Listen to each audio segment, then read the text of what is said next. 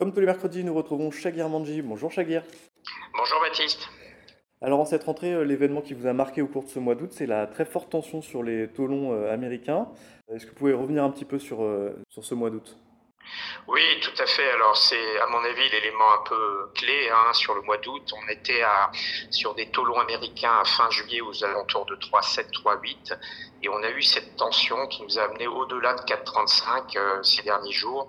Donc une tension de plus de 50 points de base, voire 60 points de base sur un mois, ce qui est exceptionnel. Donc c'est à mon avis un peu l'élément marquant, je dirais, du mois d'août. Et évidemment son corollaire, c'est-à-dire une baisse, une petite correction sur les marchés actions, en particulier le marché actions européen. Et quelle raison vous voyez à cette, ce retour de la tension sur les, sur les taux? Alors la raison n'était pas évidente, hein, parce qu'au regard de la forte hausse qu'on a eue, c'est vrai que la raison n'est pas évidente, parce qu'on reste toujours dans une phase de désinflation aux États-Unis, en Europe.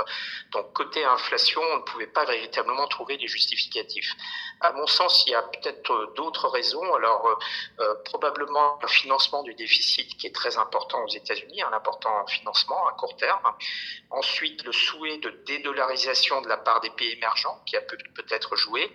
Ensuite, il y a l'étroitesse également des marchés hein, qui permet de faire décaler les cours plus, plus facilement. Mais au-delà de tout cela, je pense que ce qui a véritablement joué, c'est la concurrence du cash.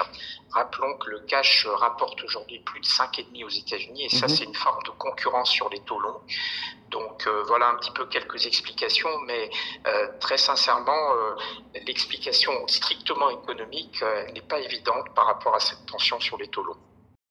Alors on a vu aussi euh, pendant ce mois d'août une tendance un peu se confirmer, on en, avait parlé en juillet il me semble, c'est les différentes dynamiques entre les zones géographiques avec euh, des écarts qui semblent se creuser.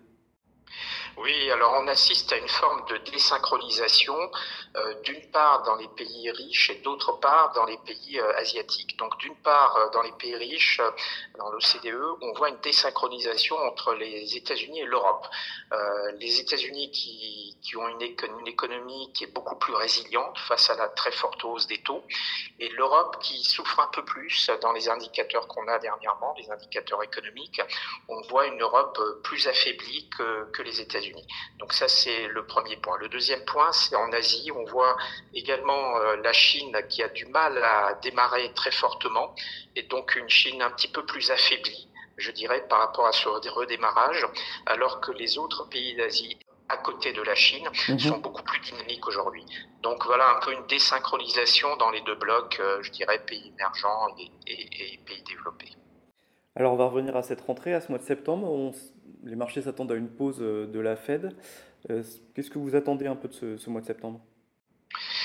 Alors effectivement, on attend une pause euh, des taux directeurs de la Fed en septembre. La raison, c'est qu'on a eu ces derniers jours plutôt des indicateurs économiques un peu plus négatifs, hein, un net recul de la confiance des consommateurs, mm-hmm. une enquête Jolt sur le recul sensible du nombre d'emplois qui était ouvert.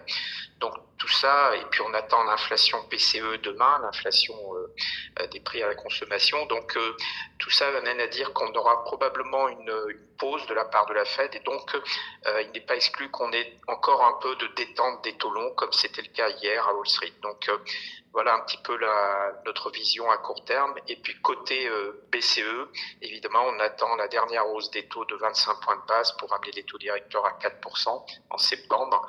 Voilà un petit peu euh, ce qu'attendent des marchés pour les prochaines semaines.